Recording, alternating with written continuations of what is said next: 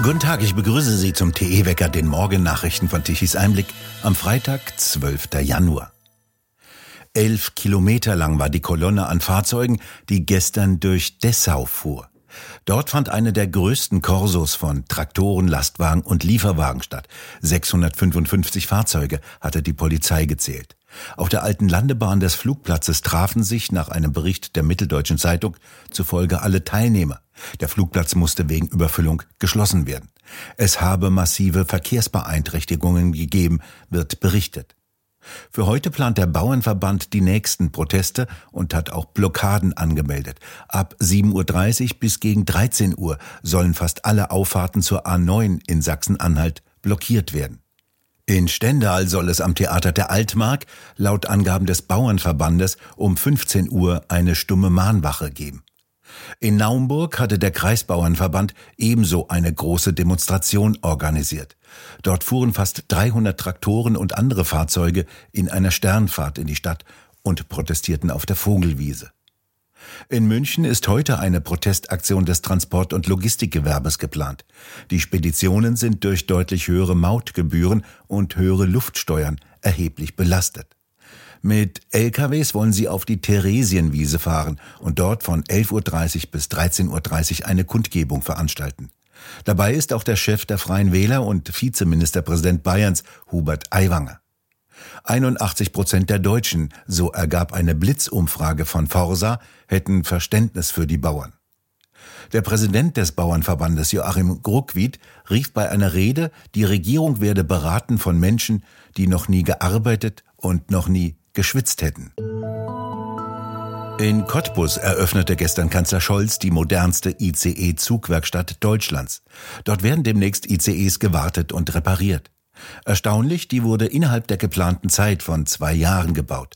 Ein Jubeltermin für Kanzler Scholz mit einem kleinen Schönheitsfehler. Frank Hennig in Cottbus dreht sich jetzt in der Lausitz der Wind, wie Kanzler Scholz das zu beschwören versuchte. Funktioniert alles und wird alles jetzt gut? Es war eine ja, eine große Veranstaltung, also für die Region sehr wichtig, weil dieses ICE-Werk äh, tatsächlich ein gewisser wirtschaftlicher Höhepunkt ist. Es ist ja beschlossen worden nach dem Kohleverstromungsbeendigungsgesetz in Zusammenhang mit dem Strukturwandelgesetz für die Kohlewandelgebiete. Das war äh, 2020, also wurden diese Gesetze verabschiedet.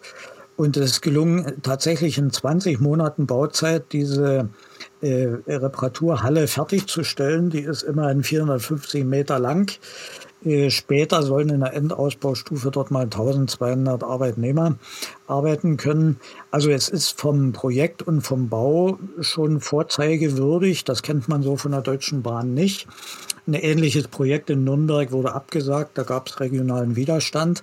Und hier ist man jetzt natürlich stolz, das ist ein gewisses Prestigeprojekt.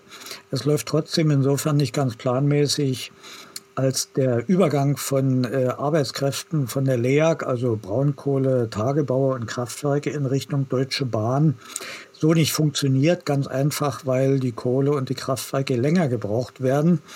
Das heißt, die Arbeitskräfte jetzt für das Bahnwerk zu rekrutieren, ist einigermaßen, naja, etwas schwieriger zumindest als gedacht. Äh, jetzt werden Beschäftigte aus dem Handwerk und Mittelstand äh, abgesaugt durch die besseren Tarife bei der Bahn. Und wir haben jetzt eine neue Form des äh, Fachkräftemangels, das ist gewissermaßen eine Kannibalisierung des Arbeitsmarktes im Handwerk und Mittelstand. Ja, das hat etwas zu Verwerfung geführt, aber äh, war so nicht vorhersehbar, weil natürlich die Energiewende und der Kohleausstieg nicht so verläuft, wie das mal geplant war.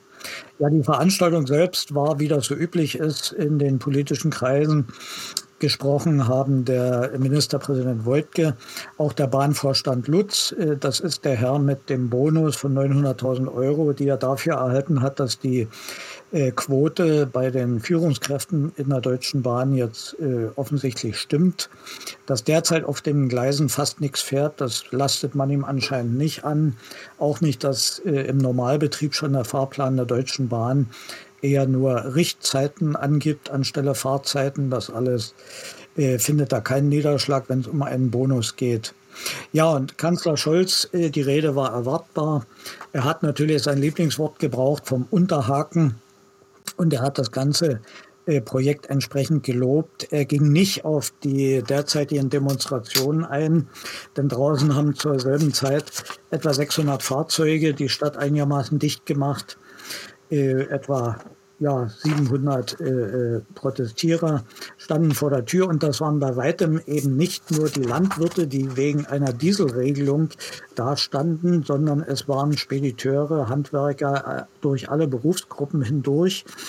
Diese, dieser Angriff auf die Dieselermäßigung ist nur der Tropfen, der das fast zum Überlaufen gebracht hat. Und, das muss man dazu sagen, auch äh, wenn die Regierung diesen Passus zurücknehmen sollte, werden die äh, Proteste und Demonstrationen nicht aufhören, weil auch die anderen Branchen, zum Beispiel das Transportgewerbe, mit dem Mautproblem nicht stillhalten werden. Und wir haben das gesehen am Montag, am 8.1. Hier hatte die Mittelstandsinitiative Brandenburg mit über 2500 Fahrzeugen eine Riesendemo in Cottbus organisiert die übrigens nicht von rechts unterwandert war, wie das von vielen äh, so kolportiert wurde. Also einer der seltenen Jubeltermine für Scholz. Geht es denn jetzt in der Lausitz voran? Also bezüglich dieses Projekts ja, das muss man so als Erfolg äh, darstellen, das ist so. Aber wir dürfen nicht vergessen, dass es in vielen anderen Betrieben eher schlecht läuft, dass es ums Überleben geht. Äh, nur äh, wenige Kilometer entfernt im, in der sächsischen Oberlausitz in Niesky hat im vergangenen Jahr der letzte Güterwagenproduzent in Deutschland äh, die Tore geschlossen. Die Firma war 1835 gegründet worden. Also wenn man das geschichtlich bedenkt, die haben die Märzrevolution überlebt, den deutsch-dänischen Krieg, den deutsch-französischen Krieg, den Ersten und Zweiten Weltkrieg, die Nazis und die Kommunisten. Nur die deutsche Energiewende und die Ampelregierung haben die nicht überlebt. Und das, obwohl ja der, äh, die Verlagerung des Transports auf die Schiene buchstäblich in jeder Sonntagsrede unserer Politiker vorkommt. Das ist ein äh, Tiefschlag und man sieht daran, dass es im Strukturwandel nicht, da, nicht nur darum gehen kann, neue Industrien anzusiedeln, neue, Firmen, neue Betriebe zu bauen. Man muss überhaupt erstmal diejenigen retten, die schon da sind. Und das ist im Beispiel Dieski Güterwagenproduktion äh, gehörig schiefgegangen. Man bekommt es aber nicht zustande, das zweite Gleis zwischen Cottbus und Lübbenau, also Richtung Berlin, äh, endlich zu legen. Das ist nach dem Krieg als Reparationsleistung abgebaut worden. Das ist inzwischen ungefähr 78 Jahre her, das heißt 40 Jahre DDR und 38 Jahre Bundesrepublik haben es nicht äh, vermocht, dass auf 25 Kilometer Länge ein zweites Gleis gelegt wird auf eine vorhandene Trasse. Jetzt ist angesagt oder angedacht, das bis 2027 zu verwirklichen. Aber selbst der Termin ist fragwürdig und äh, ja, das ist für die ganze äh, Region und für den Strukturwandel natürlich schlecht und hinderlich und für die Politik und auch die Bahn ist das einigermaßen blamabel. Von wo nach wo sollte diese Strecke führen? Das ist die alte zweigleisige Strecke, die von Görlitz über Cottbus nach Berlin führt. Und es gibt noch äh, die Bereiche von Görlitz bis Cottbus und Cottbus bis Lübbenau Richtung Berlin. Das sind an sich nur 25 Kilometer. Man sollte denken, das ist kein Hit. Trotzdem tut sich die Bahn sehr schwer, seit Jahren schon. Äh, oder wahrscheinlich ist das in der Priorität der Deutschen Bahn weiter unten angesiedelt aber aus meiner Sicht eine falsche Schwerpunktsetzung, die die ganze Industrie und den ganzen Strukturwandel in dieser Region stark behindert. Bedeutet das, dass die ICEs jetzt zum Ausbesserungswerk über eine eingleisige Strecke fahren müssen und sich dann die noch teilen müssen mit dem Zugverkehr von Görlitz nach Berlin? Ja, so viele sind das nicht, äh, weil die, diese Großinstandhaltungen, die dauern schon ähm, einige Tage oder Wochen. Also ist so geplant, dass diese ICEs dann leer nachts von Berlin über, dieses, über diese eingleisige Strecke bis nach Cottbus fahren. Also in, zu einer Zeit, wo die Strecke weniger ausgelastet ist. Tagsüber ist die Strecke äh, eher überlastet, sodass es da regelmäßig Verspätungen gibt. Äh, der Wunsch der Ministerpräsidenten in Sachsen und Brandenburg ist natürlich, dass eines Tages der ICE dann regulär im Linienverkehr von Berlin über Cottbus nach Görlitz weiter nach Breslau fährt. Aber ich habe Zweifel, dass sich das wirtschaftlich darstellen lässt. Also das ist ein ziemlich ferner Zukunftstraum. Künftig ist es erstmal so, dass die ECEs leer von Berlin nach Cottbus gefahren werden. Das ist, daran wird sich erstmal nichts ändern. Frank Hennig, ich bedanke mich vielmals für Ihre Informationen direkt aus der Lausitz. Neue Hubschrauber will sich das Bundeskabinett zulegen. Die bisherigen Hubschrauber der Bundeswehr vom Typ Cougar sollen durch drei neue VIP-Hubschrauber ersetzt werden. Dafür sind 200 Millionen Euro im Entwurf des Etats aufgeführt. Allerdings sind diese Ausgaben, wie Bild berichtet, im Einzelplan 60 Allgemeine Finanzverwaltung versteckt und nicht gesondert ausgeführt. Die Ampelspitze habe vollkommen den Bezug zur Realität verloren, kritisiert CDU-Haushaltsexperte Gädeschens gegenüber Bild. Jetzt muss noch der Haushaltsausschuss darüber entscheiden, ob die neuen VIP-Hubschrauber angeschafft werden sollen.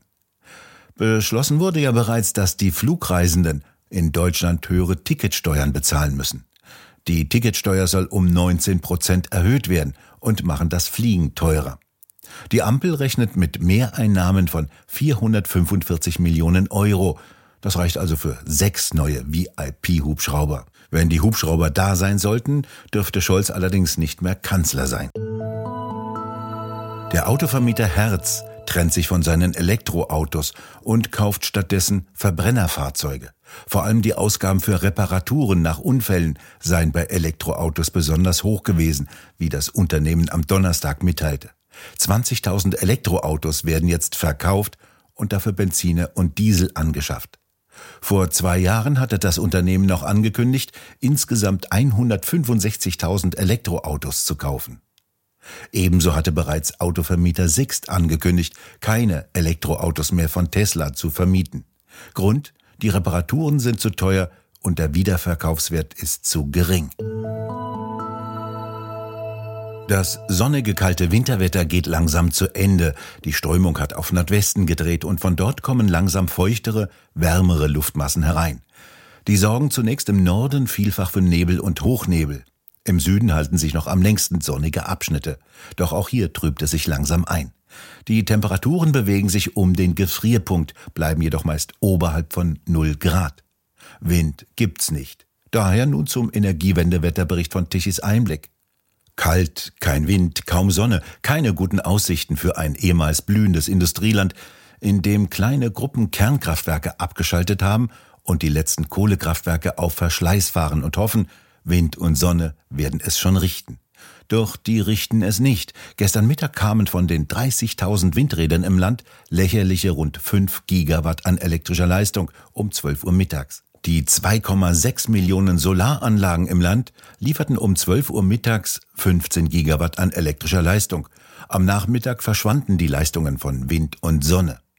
Die konventionellen Kraftwerke lieferten 48 Gigawatt an elektrischer Leistung, konnten die am Abend auf 50 Gigawatt hochfahren. Und Robert Habeck behält seinen Titel als CO2-Weltmeister. Auf 551 Gramm CO2 pro Kilowattstunde steigerte er den CO2-Ausstoß Deutschlands. Agora Energiewende rechnet vor, dass dies fast 35.000 Tonnen CO2 pro Stunde seien, die in Deutschland ausgestoßen werden. Wer daran glaubt, müsste eigentlich jetzt in Panik verfallen. Biologen allerdings freuen sich, das CO2 benötigen dringend die Pflanzen. Wir bedanken uns fürs Zuhören. Schön wäre es, wenn Sie uns weiterempfehlen. Weitere aktuelle Nachrichten lesen Sie regelmäßig auf der Webseite tischiseinblick.de und wir hören uns morgen wieder, wenn Sie mögen.